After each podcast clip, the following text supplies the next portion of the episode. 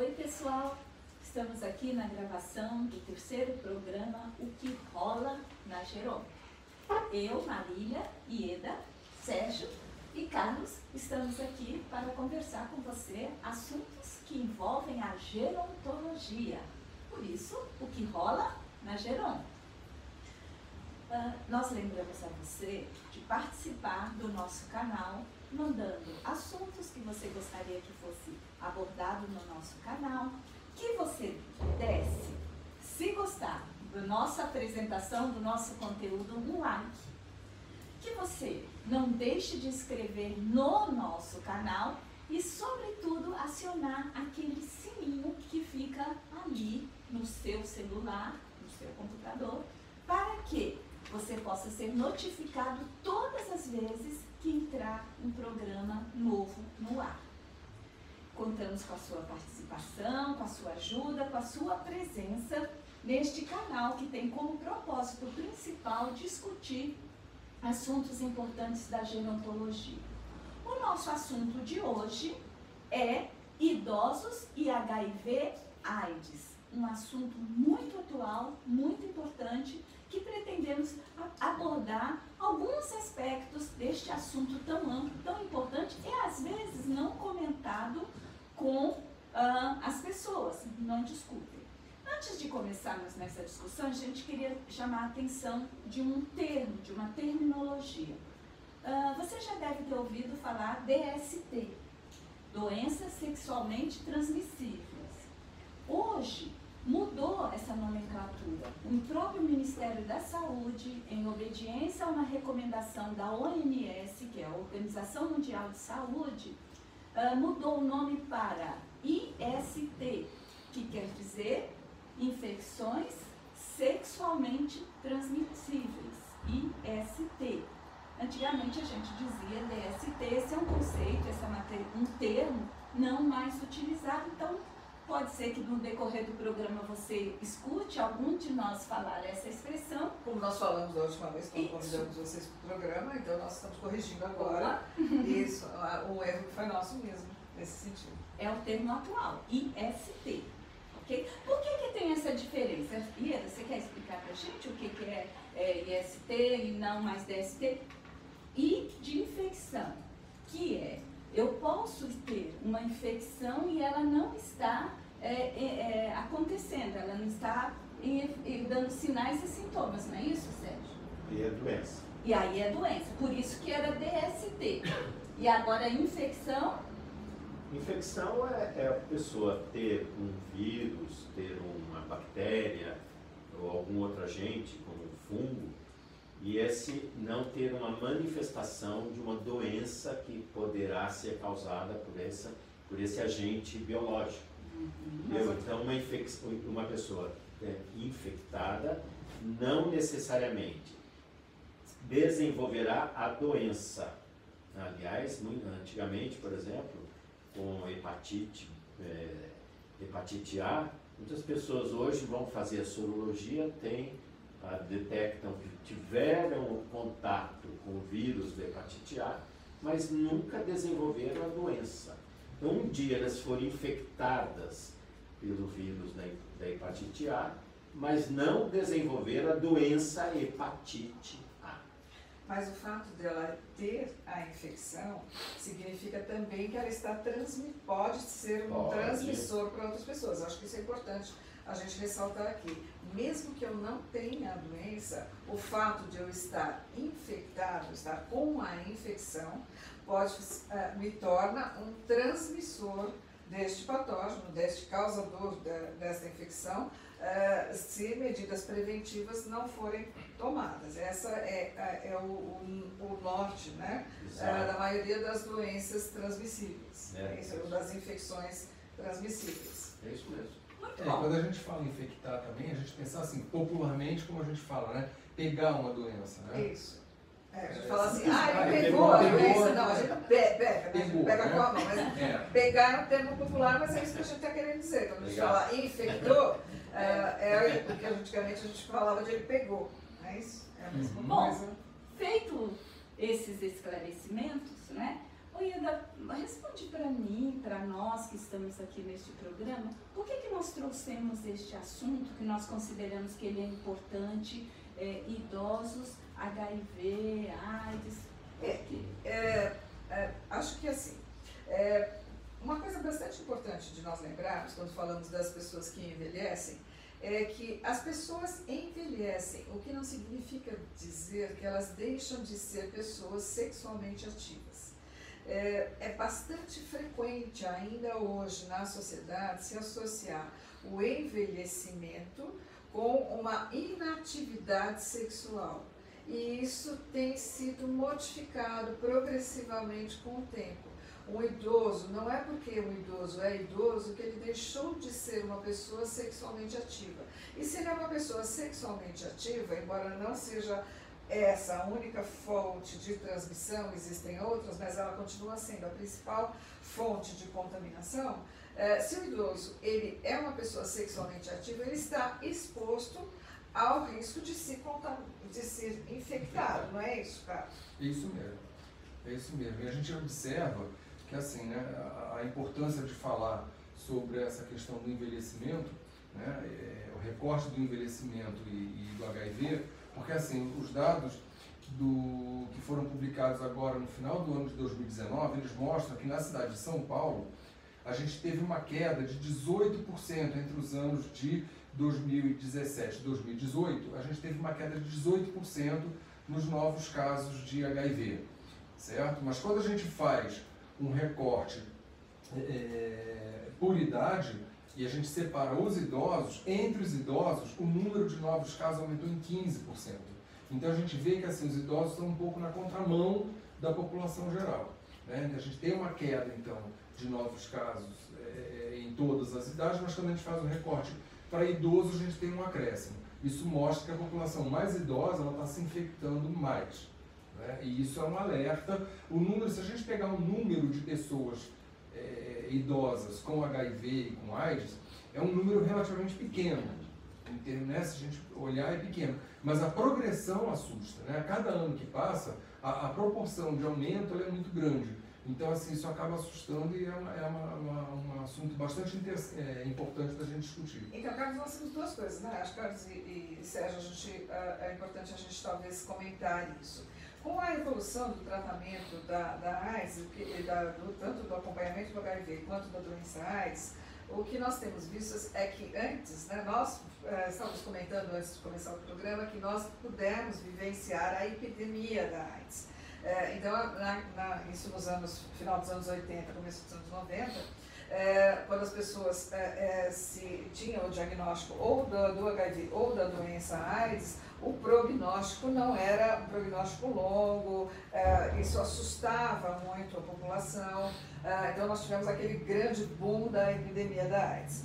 O, aí, com o passar do tempo, for, os tratamentos foram evoluindo e as pessoas hoje, elas vivem bastante tempo. Então, nós temos duas situações. Então, as pessoas que ou é, se tornaram-se HIV positivas ou até desenvolveram a doença AIDS antes de se tornarem idosas e porque estão sobrevivendo com os tratamentos, elas estão entrando na idade 60 anos e mais com a doença ou com o HIV positivo. Esse é um recorte uh, da, dos idosos. E por outro lado, nós temos pessoas que já são idosas e que passam a ser, ter, ser novos casos já de é, já, já idosos, eles passam a ser novos casos tanto de HIV positivo quanto de AIDS. Né? Tanto que a gente olhou, estava uh, olhando o perfil da pessoa idosa com AIDS, então estava associado com principalmente com sexo masculino, com ah, um histórico de pelo menos 12 anos já de contato ou com o vírus ou com a doença, de alguma já forma com, né? é, com essa doença já, já tendo se manifestado,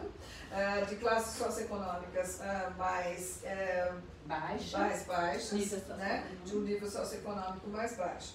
É, então, esse acaba o sendo. Estado civil também. Ah, o Estado civil, solteiros ou divorciados, ou seja, sem um companheiro é, mais regular. presente, sem um companheiro regular, né? e de escolaridade mais baixa. Então, esse acaba sendo um perfil associado às pessoas idosas que é, são mais diagnosticadas, por, tardiamente diagnosticadas, se é que a gente pode dizer isso, talvez não, mas é, com, com AIDS hoje em dia.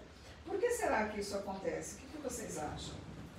Primeiro, é, é ver a importância desse, de ter detecção de novos casos, ou iniciar a detecção do caso HIV ou AIDS já como idoso.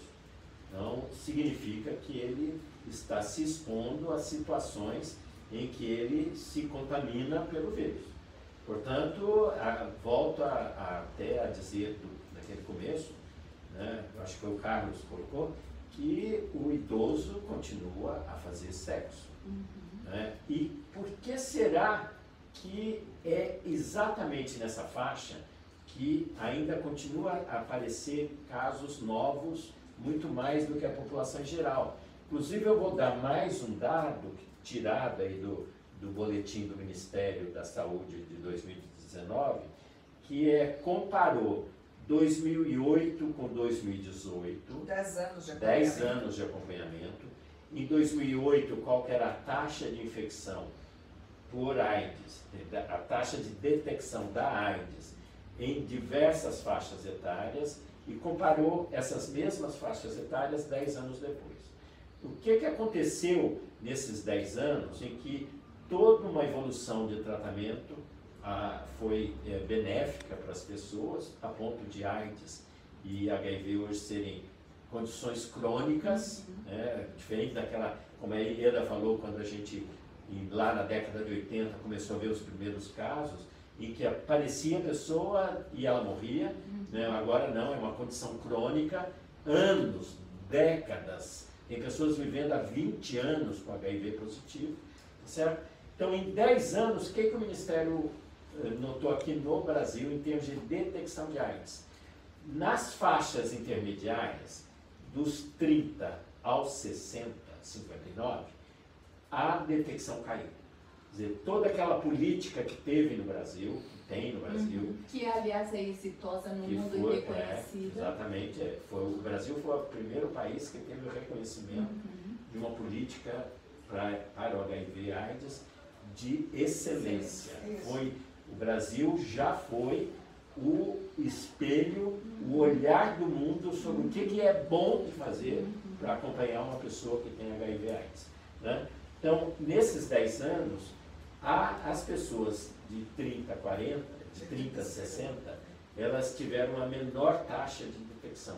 Mas agora, em 2018, 10 anos depois, está aumentando a detecção de HIV AIDS, AIDS na faixa de 15 a 30, os jovens, e de 60 e mais. Né? Corrobora aquilo que o Carlos falou também.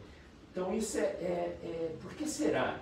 O que, que, será que faz com que essas, essas duas fa faixas de idade, os mais jovens agora, né, os de 15 a 30, e os idosos, não se previnam?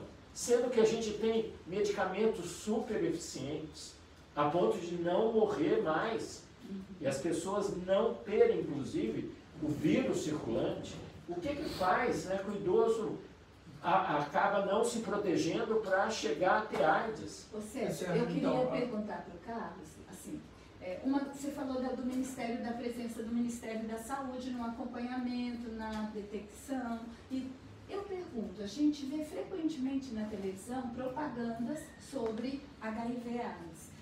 Ô Carlos, você acha que essas propagandas de prevenção conversam com as pessoas mais velhas? Não, não conversam.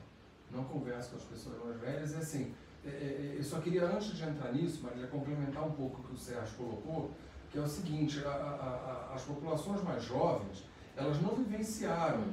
lá nos anos 80 o, que as populações mais velhas uhum. vivenciaram. Né?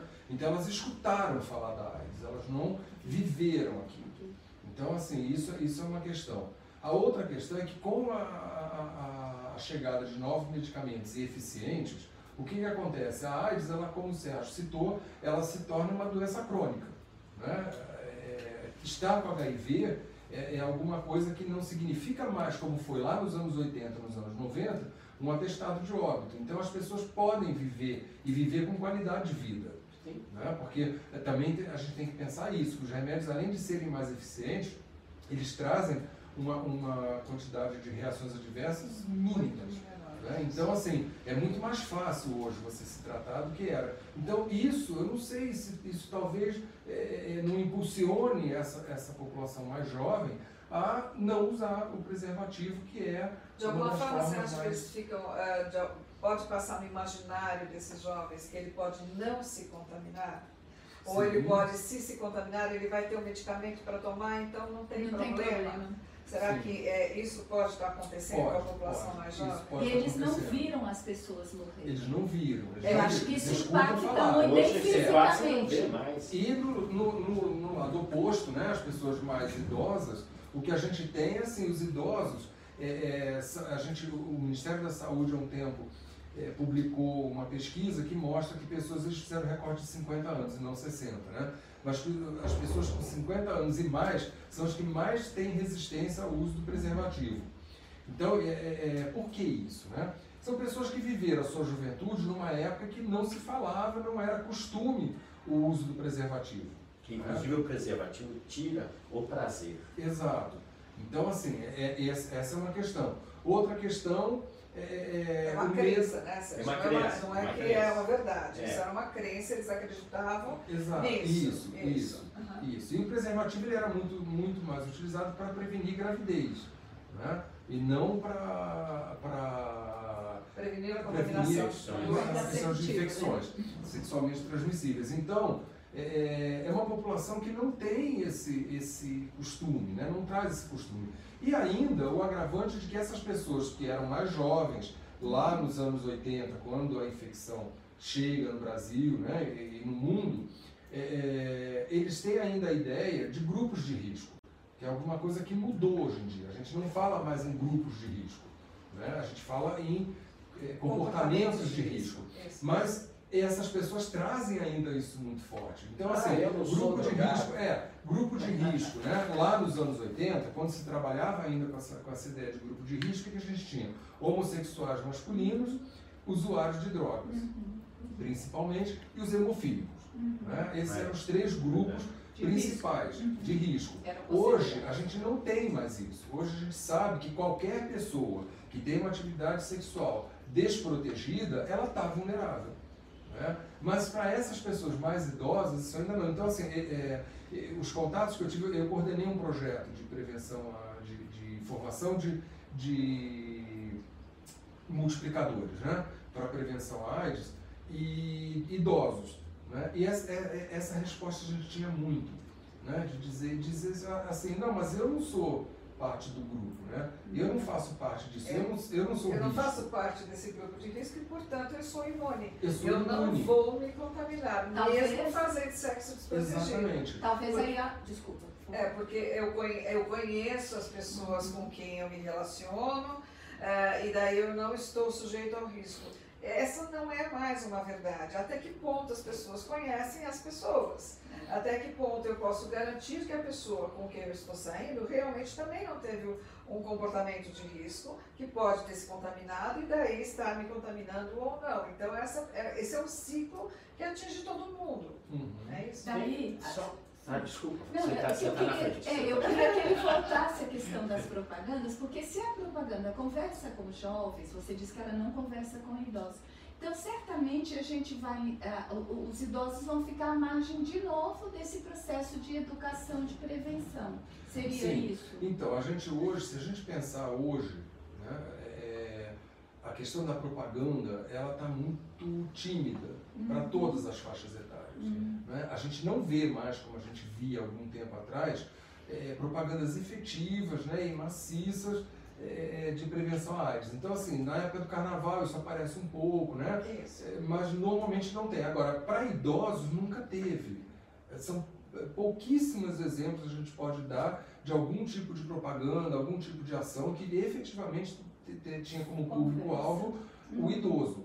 Né? Então, assim, é, é, talvez venha um pouco do que a Ieda colocou, né? essa ideia de que a gente, que a, que a nossa cultura tem, de que o idoso é, é, uma pessoa assexuada, uma pessoa que, que a vida sexual terminou lá, uhum. lá atrás. É, então, ainda hoje, as pessoas que pensam propagandas, que pensam políticas, elas pensam dessa forma, assim, olha, ele não é, é volta para aquilo, ele não é grupo de risco. Uhum. Eu não preciso me preocupar com o idoso, porque com ele não vai acontecer. E aí, assim, os dados estão mostrando para a gente o oposto, né? Tem um fator pós-Viagra que também Sim. aumentou muito a possibilidade dos homens idosos uhum. continuarem a ter uma vida sexual mais ativa ainda. Então, a, a, aí tinha aquela, todo aquele, eu vou dizer, um preconceito, inclusive dos profissionais, que idoso, ah, depois de uma certa idade, tinha disfunção erétil, a grande maioria, e que, portanto, não ia conseguir ter uma vida sexual suficiente para ter né, liberdade de transar com qualquer um, com várias vezes.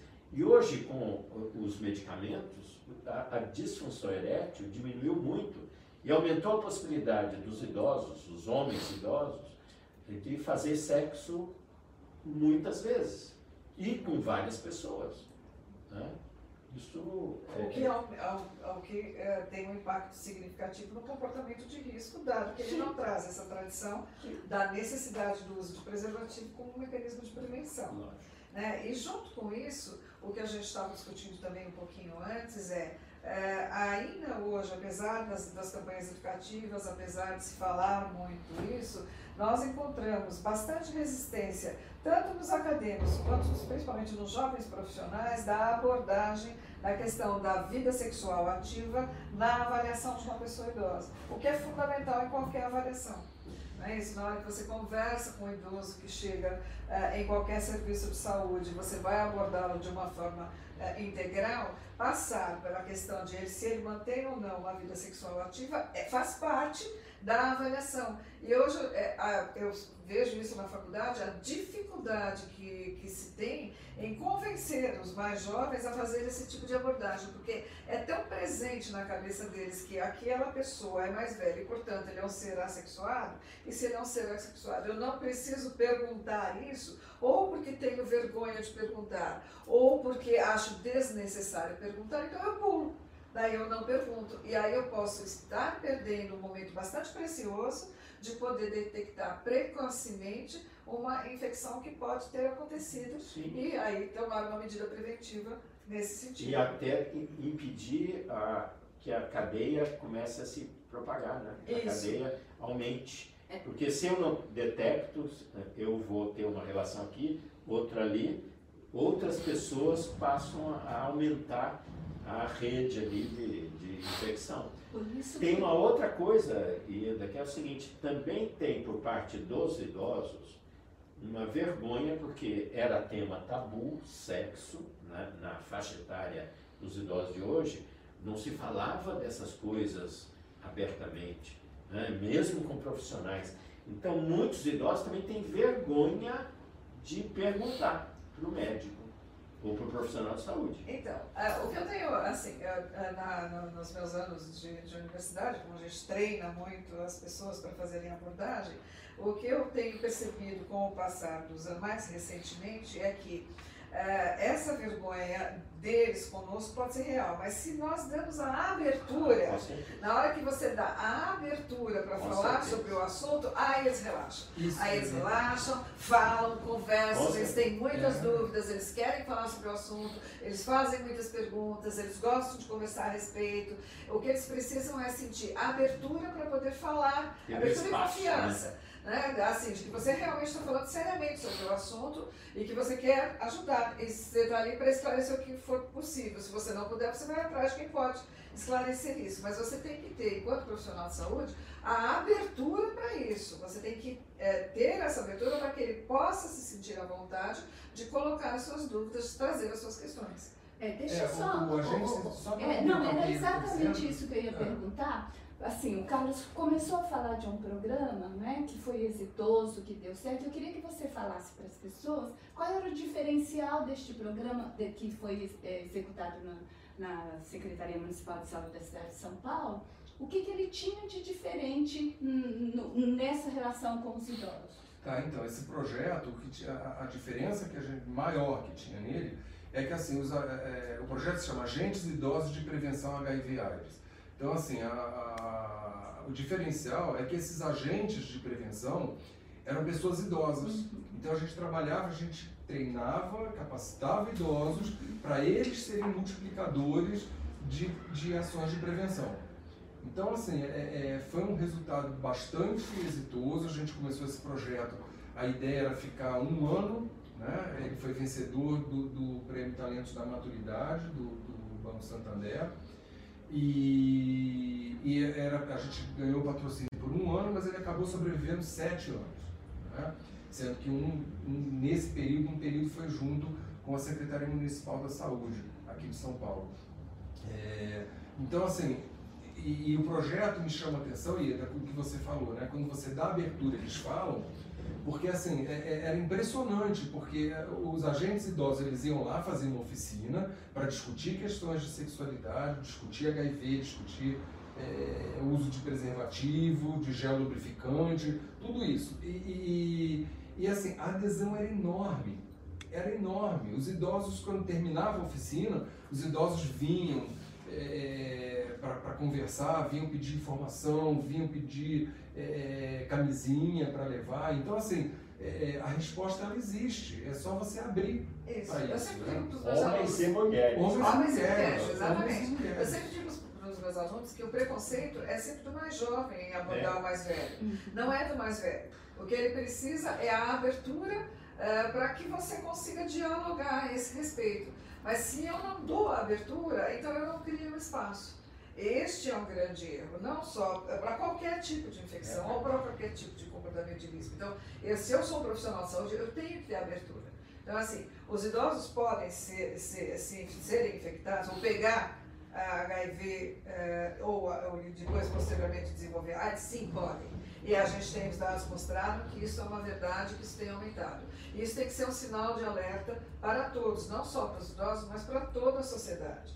E nós temos que perder este preconceito de achar que o idoso é um ser assexuado. Não, ele não é um ser assexuado. Ele tem vida sexual ativa e a gente tem que conversar sobre isso para que ele não fique doente ou se, uh, se contaminar ou ficar doente, ele tenha tratamento hoje adequado. O Carlos tem até algumas informações em relação aos tratamentos que a gente estava comentando. Isso, isso. É importante é, essa conversa né, com, com o idoso para que ele saiba que existem recursos hoje, né? não só de tratamento, mas de prevenção, além da camisinha. Isso. Muito além. Então, hoje a gente tem medicamentos que são disponíveis na rede pública, né? que são a PrEP e a PEP. Né? Então, assim, o que é PrEP e PEP? A maioria das pessoas sequer ouviu falar, principalmente idosos, não, não sabem que isso existe. Então, assim, a PrEP é a profilaxia pré-exposição. Como o nome já diz, né? Pré-exposição, ou seja, é um medicamento que você toma antes da atividade sexual, certo? Então, é, é, é, esse medicamento ele tem que ser tomado por sete dias, deixa eu olhar aqui na minha colinha, né? Sete dias se a pessoa for ter algum tipo de relação anal e 20 dias se for relação vaginal, certo? Então, ela fazendo isso, depois de 20 dias ou depois de 7 dias, no caso da relação anal, essa pessoa está protegida. O ideal é fazer antes de ter a relação, antes, 7 ou 20 dias. Então ela vai, isso é pré. Exatamente. Então ela vai procurar uma unidade de saúde, ela vai fazer o exame para ver se ela já é, é, se ela já convive com HIV ou não, certo? Feito isso, se ela der o exame negativo, aí ela está apta então a começar a tomar o medicamento para depois ela poder ter essa atividade sexual protegida sem o uso da camisinha. O ideal é que se faça a, a, a, prevenção combinada, tá? O remédio mais a camisinha. Esse é o ideal. Tá? Mas a gente sabe que a gente nem sempre trabalha com o ideal, né? Então, mas assim, é interessante que as pessoas conheçam que esse medicamento existe e ele está disponibilizado na rede pública. E o certo? outro? O outro é a PEP. A PEP é a profilaxia pós-exposição. Então, é o contrário. A pessoa teve uma atividade sexual sem o preservativo, com alguma pessoa que ela não sabe, ela não conhece a sorologia do outro, o que ela faz? Ela vai procurar uma, uma rede pública num prazo de duas horas até 72 horas, o ideal é que vá o quanto antes, ela procura uma unidade de saúde, ela vai explicar que ela teve uma, uma, uma, um comportamento de risco, certo? Aí da mesma forma vai ser feito o, o, o teste né, de sorologia para ver se essa pessoa já tem o HIV, se ela já pegou né, o HIV.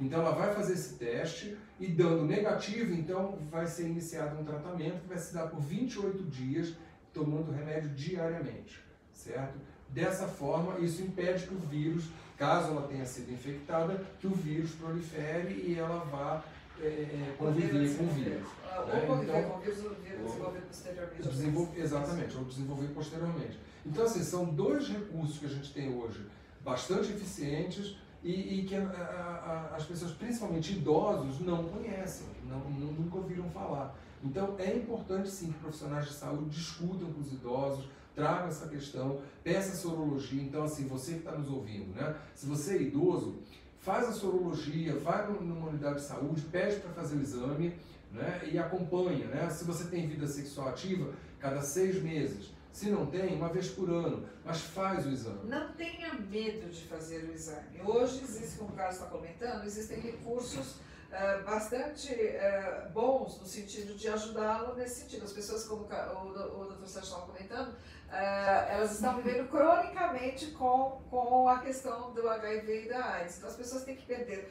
o medo de fazer o exame. Se eu não faço, isso não significa que eu não tenho, significa só que eu não sei. É isso. E se eu não sei, eu sou um risco para as outras Os pessoas. Pode transmitir isso. e a cadeia ir aumentando. A cadeia de transmissão. Bom, eu espero, nós esperamos que tenhamos contribuído com este assunto, que não se esgota aqui certamente, mas o nosso propósito era trazer algumas reflexões, algumas orientações, não é? atualizar o assunto, esperando que você tenha gostado da nossa conversa de hoje. Lembrando que estamos a cada sete dias atualizando este canal, por enquanto sete dias, não é? O nosso próximo assunto será sobre autonomia, este assunto que envolve várias e amplas reflexões, nós vamos falar sobre ele no nosso próximo encontro. Convido sempre você a participar, sugerindo, fazendo seus comentários e, sobretudo, compartilhando este canal com outras pessoas. Sérgio, Carlos, Ieda, alguma palavra de término desse encontro, dessa nossa conversa de hoje? Não, mandem as suas perguntas, colaborem com o canal, eh, mandem as suas sugestões, que elas são muito bem recebidas e estamos sempre tentando aprimorar eh, o canal. A, aos idosos, não tenham receio de dizer das suas ações e atividades sexuais com os profissionais. Falem, porque isso pode ser excelente em termos de diagnóstico precoce tratamento precoce, e, portanto, prevenção de uma série de complicações que isso pode. E para os profissionais e para as outras pessoas, não tenham vergonha né, de discutir com os idosos as questões sexuais, da sexualidade. E nem preconceito. Nem preconceito. Isso, nem vergonha e nem preconceito. Nem preconceito, ótimo. É isso que o Sérgio está dizendo, é, é, complementando assim, é, não tenha medo de fazer o exame, né, é, de pedir para o seu médico o exame, e, e, não tenha medo caso o resultado seja um resultado positivo. Né? Hoje a gente tem um tratamento bastante é, é, eficiente, eficaz e de baixo, baixas reações adversas. Então, assim, é um tratamento muito mais simples do que já foi no passado e é importante que você comece o tratamento o quanto antes. Então, assim, é por isso que é importante a cada seis meses, ou pelo menos uma vez por ano, fazer o teste. Obrigada, até a próxima. Tchau. Obrigado, tchau.